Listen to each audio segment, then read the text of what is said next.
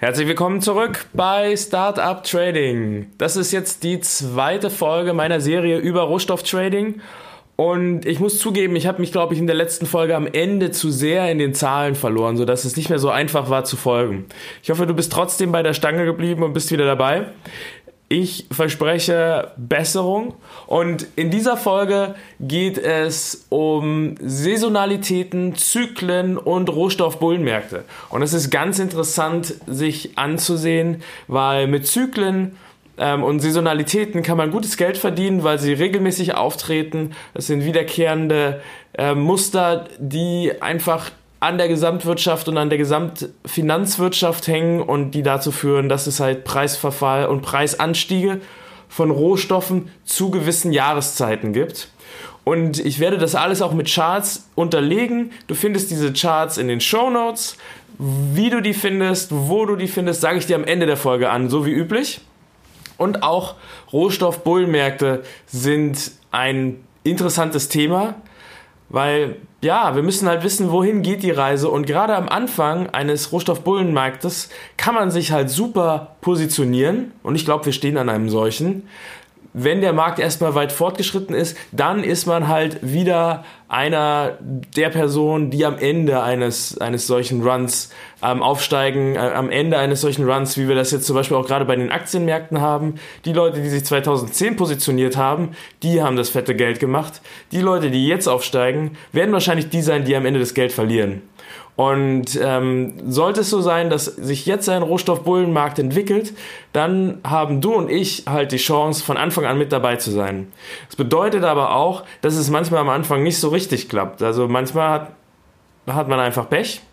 Na, ne? und ähm, dann gehen die Positionen nochmal 50% runter, bevor sie dann danach 400% steigen. Also, das ist zumindest meine Hoffnung. So, und jetzt ähm, gehen wir direkt rein. Du wirst merken, ich habe einfach ganz hart gecuttet, ähm, um die Portionsgröße ähm, für den Podcast nicht total zu überschreiten. Das ist alles in einem Take aufgenommen und die einzelnen Folgen gehören zusammen. Willkommen bei Startup Trading, dein Podcast über Investieren, Trading und Finanzen. Mein Name ist Florian Günther. Folge mir und meinen Gästen und erfahre Hacks und Tipps, wie du erfolgreich und sicher an den Finanzmärkten operieren kannst.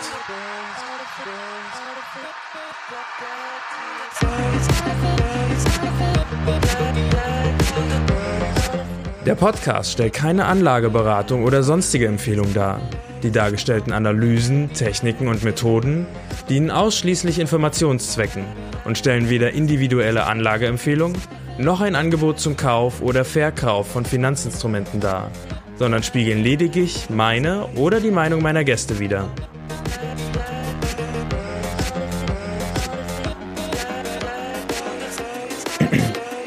So, schauen wir uns größere Zyklen mal ein bisschen genauer an.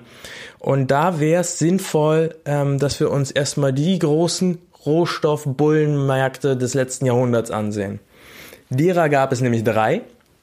Und ähm, das wäre zum Beispiel der erste 1906 bis 19, 1923.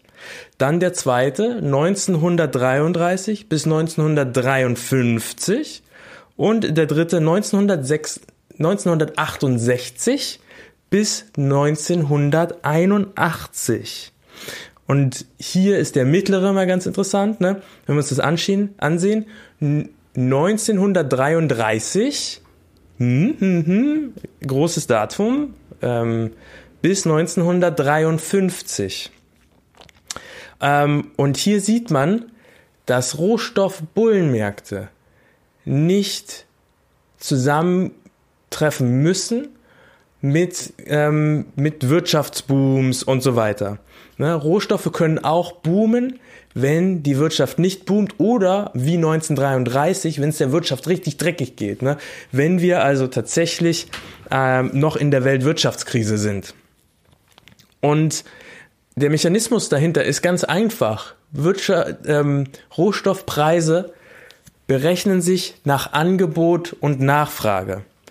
Ja, wenn die, ähm, Wenn die Nachfrage niedrig ist, das Angebot aber noch stärker fällt, dann steigen die Preise trotzdem. Das heißt, wir können einen Rohstoffboom haben in dem Moment, wenn die Nachfrage fällt. Einfach nur deswegen, weil das Angebot noch weiter fällt. Ne? Also das ist alles möglich. Ja, und schauen wir, schauen wir mal, wie ist denn jetzt gerade die Nachfragesituation bei verschiedenen Rohstoffen. Ne? Also wenn wir uns jetzt Industrierohstoffe ansehen, dann haben wir eine große Nachfrage, weil unsere Wirtschaft boomt gerade, überall auf der Welt. Wir haben aber teilweise ein geringes Angebot. So zum Beispiel bei Silber, bei Lithium, bei Kobalt, Nickel, bei Zink, bei Gold, bei Kupfer ist das Angebot an sich fallend. Ja, die, ähm, bei Goldminen ist es so, es werden nicht genug Gold, es wird nicht genug Gold aus dem Boden gefördert, um den Bedarf im Prinzip zu decken. Wir haben halt große Goldreserven in Schmuck und ähm, in in der Industrie sowieso verbaut, wenn wir das recyceln würden, ne, dann können wir das äh, relativ stabil halten. Aber es ist immer schwieriger, noch Gold zu finden. Es äh, wird immer teurer, dieses Gold aus der Erde zu holen. Und wenn der Goldpreis dann aber nicht mitmacht und der Goldpreis bleibt unter einem gewissen Level, dann lohnt es sich nicht, diese großen Minen aufzumachen und zu entwickeln. Und dann sagen die ähm, Besitzer einfach, okay, wir warten ab. Ja, ähm, wir werden ja auf keinen Fall unser Gold aus dem Boden holen, ähm, wenn wir dafür nicht den Preis kriegen, den wir brauchen. Und somit fällt das Angebot nach und nach. Und bei Lithium, da ist es so, das Angebot wird erhöht aber die Nachfrage steigt halt viel extremer und genauso bei Kobalt. Kobalt gibt es halt ähm, kaum. Ne? Das ist ein sehr, sehr seltenes Metall. Das wird wie Lithium ganz dringend gebraucht für Lithium-Ionen-Batterien. Aber Kobalt gibt es fast nur im Kongo.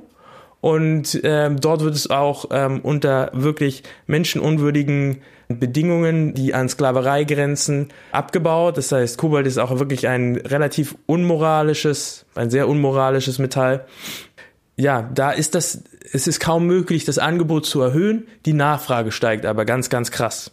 Und ähm, da kann ich euch gleich noch was zu erzählen. Und zwar äh, bin ich investiert in ein Unternehmen, das heißt Nano One Materials. Und Nano One Materials hat es jetzt geschafft, dieses Kobaltproblem zu lösen. Und das ist ähm, auch ein Mechanismus, den man in Rohstoffmärkten findet.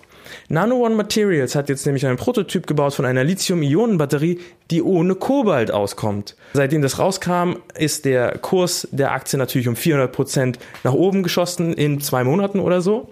Die sind noch nicht produktionsreif, aber die haben halt eine ganz große Zukunft vor sich, weil Kobalt ist ein Pain in the Ass für die Automobilhersteller, die für äh, E-Autos bauen wollen.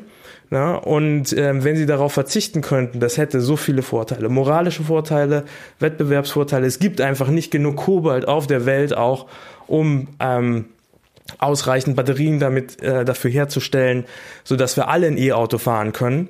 Und ähm, würden wir in der Lage sein, auf Kobalt zu verzichten, würden E-Autos viel viel billiger werden. Ja, und das ist die Zukunft. Das heißt, wenn ihr gerade in Kobalt-Aktien investiert seid, überlegt doch mal zu gucken, wann ihr den Ausstieg findet. Vielleicht setzt ihr einen Stop-Loss ähm, und beachtet gut, wie es aussieht. Na, ähm, und ähm, wenn ihr seht, okay, hier könnte eine Trendumkehr sein, dann geht lieber raus und investiert das Geld in Nano One Materials. Also so habe ich's gemacht. Ich habe meine Kobalt-Aktien verkauft. Muss aber auch sagen, meine hat nicht so gut gelaufen, ist nicht so gut gelaufen. Ich habe ähm, äh, mich dagegen entschieden dass ich ähm, irgend so ein Unternehmen, was im Kongo aktiv ist, ähm, unterstütze mit seinen Kobalt-Aktien und habe mich auf ein ähm, Unternehmen fokussiert, das heißt US Cobalt. Das hieß früher Scientific Metals. Scientific Metals. Ähm, das ist ein Explorer, der in ähm, Nevada Kobalt gefunden hat und Lithium. Allerdings ist es halt ein Explorer. Ähm, die ähm, haben Bohrergebnisse gemacht und äh, da ist viel Kobalt im Boden, aber der Kurs steigt einfach nicht. Ich weiß nicht, warum der Kurs nicht steigt. Ähm, ist eigentlich ideal. Es ist ganz in der Nähe von Tesla. Ähm, es gibt große Kobaltvorräte dort und ähm, eigentlich eine großartige Spekulation, aber ich habe es jetzt verkauft. habe das Geld in Kryptowährungen gesteckt. äh, weil, ja, Explorer, manchmal laufen die auch einfach nicht. Wer weiß, wenn ich in einen Monat wieder reingucke, ist das Ding vielleicht endlich durch die Decke geschossen, ist mir dann aber auch egal. Naja, das ist so das einzigste moralische Kubal-Ding, was ich gefunden habe. So, äh, ich war aber gerade dabei, Angebot und Nachfrage zu erörtern. Ne? Ähm, wenn wir uns jetzt andere Industriemetalle ansehen, ne, dann haben wir zum Beispiel bei Eisen oder bei Öl gerade ein Überangebot bei diesen Industriemetallen oder bei diesen Industrierohstoffen. Ne, ähm, Gerade China hat das Überangebot in Eisen ähm, massiv provoziert und ähm, bei Öl ist es so, dass halt die, das Angebot äh, von der OPEC künstlich verknappt wird. Ich habe trotzdem eine kleine Spekulation auf Eisen gemacht und habe Vale, ein ähm, brasilianisches ähm, Eisenunternehmen, ein Eisenminer, Eisenproduzent nennt man das, glaube ich, einen Eisenproduzenten gekauft. Ich spekuliere darauf, dass ja, dass die Talsohle so langsam bei Eisen erreicht ist und dass sich das jetzt auch gerade mit den steigenden Rohstoffpreisen endlich umdrehen könnte. Allerdings eine kleine Position, eine Aktie, die kann da von mir aus auch einfach mal ähm, noch fünf Jahre liegen und ich vergesse sie bis ich mal gucke auf den, auf den Preis und dann hoffentlich überrascht bin. So, woher kommen denn diese Rohstoffzyklen? So, und da mal simples Beispiel. Ähm, wir nehmen uns jetzt mal Rindfleisch. Ne? Und ähm, bei Rindfleisch, bei Rindfleisch ähm, steigt der Preis. Und wenn der Preis jetzt ansteigt, auf ein neues Hoch schießt, dann kommt er von zwei Seiten unter Druck. Und zwar kann ähm, Rindfleisch substituiert werden. Zum Beispiel mit Schweinefleisch. Die Leute gehen in die Supermärkte und sehen, oh mein Gott, Rindfleisch ist so teuer. Naja, dann kaufe ich halt Schwein. Schwein ne? Gibt's halt nur Schweinegulasch, kein Rindergulasch. Genau dieselbe Sache wie das, was ich dir gerade erzählt habe über Nano One Materials. Ne? Ähm, Kobalt ist einfach zu teuer und zu selten auf der Welt und deswegen ähm, wird ähm, es jetzt mit Lithium substituiert. Diese neuen Batterien brauchen kein Kobalt mehr ähm, und dafür ist dann halt mehr Lithium drin. Ne? So, dann, wie kann der Preis noch unter Druck kommen? Ähm, die Produktion könnte ausgeweitet werden. Ne? Das ähm, bedeutet, jetzt werden einfach ähm, die, die Schweinefarmer oder nee, die Rinderfarmer sehen, ah, okay, der Rinderpreis, der ist ja richtig schön hoch ne, dann ähm, baue ich jetzt halt neue Ställe. Das dauert dann halt ein paar Jahre, dann sind die Ställe gebaut, dann sind die ähm, Rinder gezüchtet und auf einmal stehen mehr Rinder in den Ställen, werden geschlachtet, mehr Rinderfleisch ist auf dem Markt und der Preis fällt. So, was könnte noch passieren? Die Nachfrage könnte zurückgehen. Die Leute entscheiden sich grundsätzlich einfach, dass sie weniger Fleisch essen wollen, weil jetzt, nachdem sie mit ähm, Schweinefleisch substituiert haben, ist auch der Preis von Schwein gestiegen. Einfaches Beispiel. Oder in den Medien ähm, wird halt gerade propagiert, es ist wichtiger, ähm, sich mehr pflanzlich zu ernähren und dann ähm, fällt hier der Preis. Oder die Leute sagen einfach, ich, ich kaufe kein Rind, weil der Preis so hoch ist. Ne? Und äh, genau diesen Effekt haben wir zum Beispiel bei Gold sehr häufig. Ähm, Gold hat so magische Grenzen. Ähm, viel Goldumsatz kommt ja auch aus Indien und China. Und dort ist es so, ähm, die normale Bevölkerung, die kauft halt Gold nur bis zu einem Referenzpreis. Ja, und das war jetzt zum Beispiel 1000 300, 1400 Euro. Und danach hören sie auf, Gold zu kaufen, weil sie einfach wissen, Gold schwankt. Der Preis wird auch schon ein bisschen tiefer wieder fallen. Das heißt, in dem Moment, wo Gold über einen gewissen Preis von 1300, 1400 Dollar ähm, steigt, fällt die Nachfrage rapide. Das kann nur durchbrochen werden, dadurch, dass Gold sich halt sehr impulsiv durch diese, durch diesen Widerstand kämpft und das könnte zum Beispiel passieren einfach dadurch, dass der Dollarpreis massiv fällt und dann fliegt Gold einfach über diesen Widerstand rüber und dann werden vielleicht die indischen ähm, Goldkäufer nervös und sagen, oh, vielleicht fällt Gold jetzt gar nicht mehr unter diesen unter diesen Widerstand, weil er jetzt zur Unterstützung wird. Und dann kaufen wir lieber doch und dann beflügeln sie ebenfalls ähm, die Goldnachfrage, einfach aus der Angst, ähm, ja, dass der Preis noch stärker steigt und sie nicht genug Vorräte haben. Ja?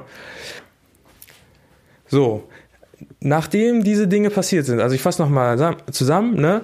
Ähm, es gibt, ähm, das Rindfleisch wird substituiert oder die Produktion wird ausgeweitet, was im Prinzip einer Erhöhung des Angebots entspricht, oder die Nachfrage geht zurück. Ähm, dies führt dann dazu, dass der Preis fällt. Ja, das Angebot übertrifft die Nachfrage. Ja, und jetzt wird die Produktion langsam unrentabel ähm, und das führt dazu, dass Ställe geschlossen werden und ähm, oder Minen werden geschlossen oder die Anbaufläche wird reduziert, je nachdem, welchen Rohstoff wir hier haben. Und das bedeutet, das Angebot sinkt. Wenn jetzt dazu auch noch die Nachfrage steigt, beginnt der Zyklus von vorne und der Preis steigt. Ja, und so sehen diese Rohstoffzyklen aus.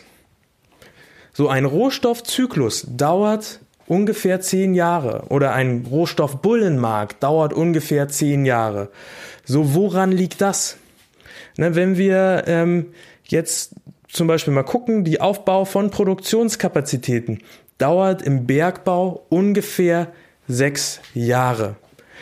Ähm, das heißt, wir erleben langsam einen leichten Preisanstieg bei Gold zum Beispiel jetzt merken, also gerade haben wir, das ist ja im Prinzip die Situation, in der wir gerade sind. Ne? Ähm, wir erleben einen kleinen Preisanstieg in Gold und vorher hatten wir halt eine massive Korrektur in Gold. Seit 2011 ist der Preis halt nur gefallen und hat sich halbiert. In so einer Situation, in der der Preis fällt, werden die Rohstoffunternehmen doch nicht auf die Idee kommen und ihre Kapazitäten ausweiten. Sie werden nicht mal in Exploration investieren. Das heißt, sie gucken, wo sind noch Goldlagerstätten auf dieser Welt, sondern sie werden gucken, wie sie die Kosten senken können in den Minen, die sie haben. Und eventuell werden sie auch Minen schließen, die unrentabel geworden sind, weil die ähm, Kosten nicht so weit gesenkt werden können, dass sie zusammenkommen mit dem Rohstoffpreis, mit dem Goldpreis. So, und jetzt hat all das dazu geführt, dass das Angebot sich gesenkt hat. Ne? Minen wurden geschlossen, es wurden keine neuen ähm, mehr ähm, aufgebaut und Minen sind erschöpft auch irgendwann. Das Angebot fällt, die Nachfrage bleibt gleich und jetzt steigt vielleicht zusätzlich noch die Nachfrage und der Preis zieht wieder an. So und jetzt beginnt unser Rohstoffbullenmarkt. Und jetzt merken die Unternehmen nach ein paar Jahren, ah, okay, der Preis zieht wieder an, aber wir können gar nicht so wirklich dran partizipieren, weil wir zu wenig Ressource haben, die wir auf den Markt bringen können. Also fangen wir an und bauen jetzt wieder Minen auf. Zuallererst werden ähm, Minen wieder in Betrieb genommen, die vorher unwirtschaftlich waren. Und dann ähm, wird halt geguckt, wo gibt es denn noch Goldlagerstätten? Ähm, da ist vielleicht einiges schon ex, ähm, exploriert. Ähm, und da kann man sofort eine Mine bauen. Und der Bau von so einer Mine dauert, wie gesagt, ungefähr sechs Jahre. Und es dauert ungefähr drei Jahre, bis die ähm, Goldproduzenten ähm, anfangen, da wirklich wieder rein zu investieren. Wir sehen ähm, bereits solche Entwicklungen. Also Exploration boomt bereits wieder. Und es gibt eine, ja, eine Fusionswelle gerade unter den Goldminenbetreibern. Sie sind sich noch nicht ganz sicher, dass das wirklich jetzt hier ein Goldboom wird. Und deswegen gucken erstmal die Großen, dass sie die Kleinen aufkaufen, damit sie genug Ressource haben. Aber irgendwann sind die Kleinen alle weg. Ähm, und dann müssen sie wieder Kapazitäten aufbauen. So. Und wenn sie dann Kapazitäten aufbaut, aufgebaut haben, nach ungefähr sechs Jahren, ne, dann ähm, gibt es wieder ein Überangebot und dann fällt der Preis wieder. So setzt sich das zusammen. Und wir haben also im Prinzip ist der Rohstoffboom dadurch definiert, dass die, der Aufbau der Kapazität und ähm, die verzögerte Reaktion der Produzenten zusammengerechnet ungefähr zehn Jahre beträgt. Beim Kaffee ist es zum Beispiel so, dass ähm, es fünf Jahre dauert, bis ähm, Kaffeepflanzen halt Früchte tragen. Ja, und die Anfangskosten, die amortisieren sich nach ungefähr zwölf Jahren erst. Ne? Und auch bei Kakao ist es ähnlich. Ne? Die ähm, brauchen drei Jahre, bis sie Früchte tragen. Und erst nach zehn Jahren erreichen sie ihre volle Produktiv Produktivität. So, damit erklärt sich also, warum ein Rohstoffzyklus, ein Bullenmarkt ungefähr zehn Jahre dauert. So, jetzt können wir uns noch mal kurz die Saisonalität ansehen. Ähm, Saisonalität haben wir ähm, zum Beispiel bei Agrarrohstoffen. Und da kann ich dir zwei zeigen, in die ich gerade investiert habe. Und zwar ist das Korn oder auf Deutsch Mais. Und ich finde, dort hat man das so schön wie in keinem anderen Rohstoff. Zumindest ist mir kein anderer so bekannt. Und zwar haben wir ähm, bei Mais die Situation, dass im Dezember, Januar, Februar der Kurs immer am niedrigsten ist und dann steigt er zum Sommer hin an. Warum ist das so? Weil das spekulative Interesse am Mais am höchsten ist. Und zwar, weil da der Mais wächst. Und da ist es dann entscheidend, wie ist das Wetter. Und ähm, wenn es viel regnet oder viel die Sonne scheint, ne, dann schwankt dieser Preis sehr stark. Ne? Und jetzt stellen wir uns mal vor, ähm, es gibt ähm, einen Sturm im Sommer und ein Großteil der Maispflanzen ähm, wird beschädigt, ja, dann haben natürlich alle Angst, dass es nicht genug Mais gibt und der Preis steigt an. Und ungefähr zur Erntezeit, wo man dann sich sicher ist, wie sieht es jetzt aus mit ähm, der ähm, mit, mit der Maisernte, ne, dann fällt der Preis wieder, weil dann ist der, kommt der in den Handel, wird verkauft, alles ist klar, ne? Die Geschäfte sind im Prinzip abgeschlossen im Sommer dann. Und wenn du dir jetzt einfach mal den Mais-Chart ansiehst, ähm, dann würde ich dir empfehlen, dass du immer eine vertikale Linie zeichnest im Dezember eines jeden Jahres und dann geh so weit zurück, wie du nur kannst. Und dann wirst du sehen, dass genau bei diesen Linien der Kurs am niedrigsten ist und genau in der Mitte, irgendwo in der Mitte zwischen diesen Linien, ist der Kurs am höchsten. Ähm, das bedeutet, es klappt fast immer, dass man im Januar, also im Dezember, Januar, Februar kauft und dann wartet, bis der Preis steigt und irgendwo in Jahresmitte verkauft man dann auf dem Höchstpunkt. Ne, da sollte man dann auch irgendwann anfangen mit einem ähm, mit einem mit einem Trailing Stop zu arbeiten, ne, also ein Stop Loss, der prozentual hinter dem aktuellen Kurs herläuft, sodass wenn der Kurs 10% fällt, wird die Position ausgestoppt. Ne? Da kann ich dir jetzt kein äh, nicht sagen, äh, wie hoch dieser sein muss, ähm, dafür ist es sinnvoll, sich den ATR, an, ähm, sagen wir es mal auf Deutsch, ATR anzusagen, also den Average True Range und den zum Beispiel mal zwei oder mal drei zu nehmen. Average True Range ähm, gibt an, wie hoch die Schwankung des, ähm, des Kurses in einem gewissen Zeitraum ist, also wie viel, wie hoch ist die Schwankungsrate. Ja, und damit kannst du dann halt den Stop Loss dafür bestimmen für den, für den Trailing Stop. Ja, also meine Spekulation habe ich gemacht bei Korn und auch bei Wheat, bei Weizen.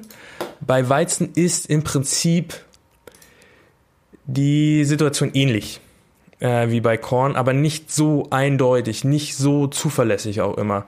Na, also wenn man jetzt sich bei Weizen das ansieht, da gibt es manchmal extreme Ausschläge. Ähm, die kommen dann auch manchmal ein bisschen früher oder ein bisschen später. Ähm, es gab aber auch im Jahr 2000, ähm, 2016 ist diese Entwicklung fast ausgefallen. Also wenn man rechtzeitig einsteigt, gab es immer noch einen kleinen Gewinn, aber der ist sehr klein ausgefallen im Vergleich zu den Jahren davor. Und insgesamt ist Weizen in einem Bärenmarkt. Allerdings fällt Weizen nicht mehr so stark, wie er früher gefallen ist. Und im Prinzip kann man sagen, 2016, 2017 war Weizen stabil, hat sich seitwärts bewegt. Und ich gehe ja davon aus, dass wir Inflation bekommen. Ich gehe ja davon aus, dass der Dollar weiter fällt und damit wäre hier die ja, fundamentale Lage für einen Beginn eines Weizenbullenmarktes gut.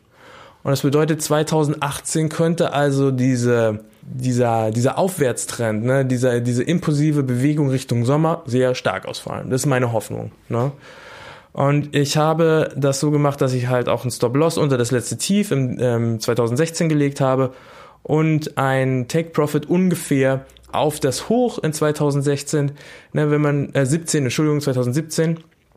Ähm, und äh, wenn man das macht, dann hat man ein gutes 3 zu 1 Verhältnis. Also genau das, wo man sagt, da lohnt sich das Risiko. Und genauso habe ich es bei Korn auch gemacht.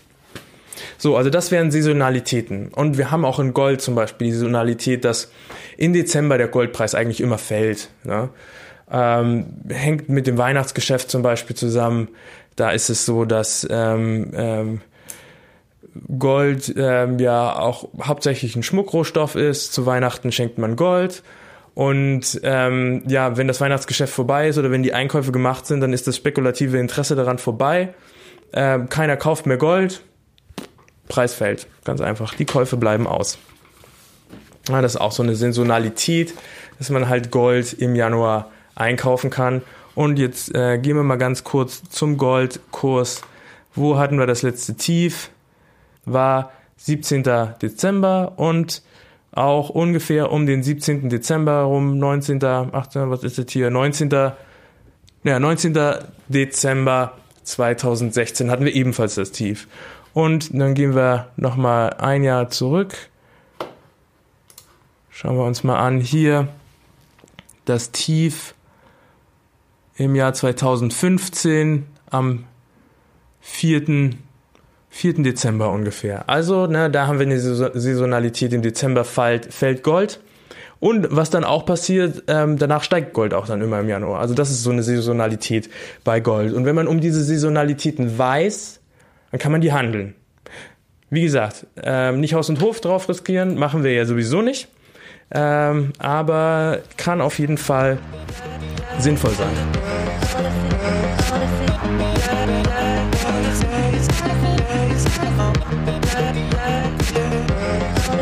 So, das war der zweite Teil dieser Serie über Rohstoffmärkte, die insgesamt fünf Teile haben wird. Ich habe das ja jetzt nochmal erhöht von vier auf fünf, damit es alles ein bisschen leichter zu kauen ist. Und ähm, die Shownotes zu dieser Folge findest du unter tradingpodcast.net slash 17b. Alles ist Folge 17. Und ähm, in den Show Notes findest du nochmal die Auflistung der Rohstoffbullenmärkte. Ich bringe dir nochmal den Link zu Nano One Materials, eine Aktie, die gefallen ist in dieser Folge. Und ich bringe dir ganz viele Charts und zwar bringe ich dir ähm, den Chart über Mais, wo du die Saisonalität sehen kannst, dann über Weizen, wo du ebenfalls die Saisonalität sehen kannst und über Gold, wo auch dort die Saisonalität ähm, gekennzeichnet wird, dass halt der Goldpreis immer zum Jahresende verfällt, währenddessen zum Beispiel bei Mais der Preis im Sommer am höchsten ist und solche Sachen. Also Saisonalitäten, die man handeln kann. Wenn dir die Folge gefallen hat, dann würde ich mich freuen, wenn du mir eine Bewertung auf iTunes geben würdest. Fünf Sterne und ein netter Text dazu. Das würde mich super motivieren, um weiterzumachen und würde anderen Hörern auch helfen, dass sie Startup Trading finden können. Also bis zum nächsten Mal. In der nächsten Folge geht es dann darum, wie der Future-Handel funktioniert. Das ist ganz essentiell, um zu begreifen, wie man Rohstoffe gut handeln kann. Also, ich hoffe, du bist dabei. Ich freue mich auf dich. Bis zur nächsten Folge. Ciao!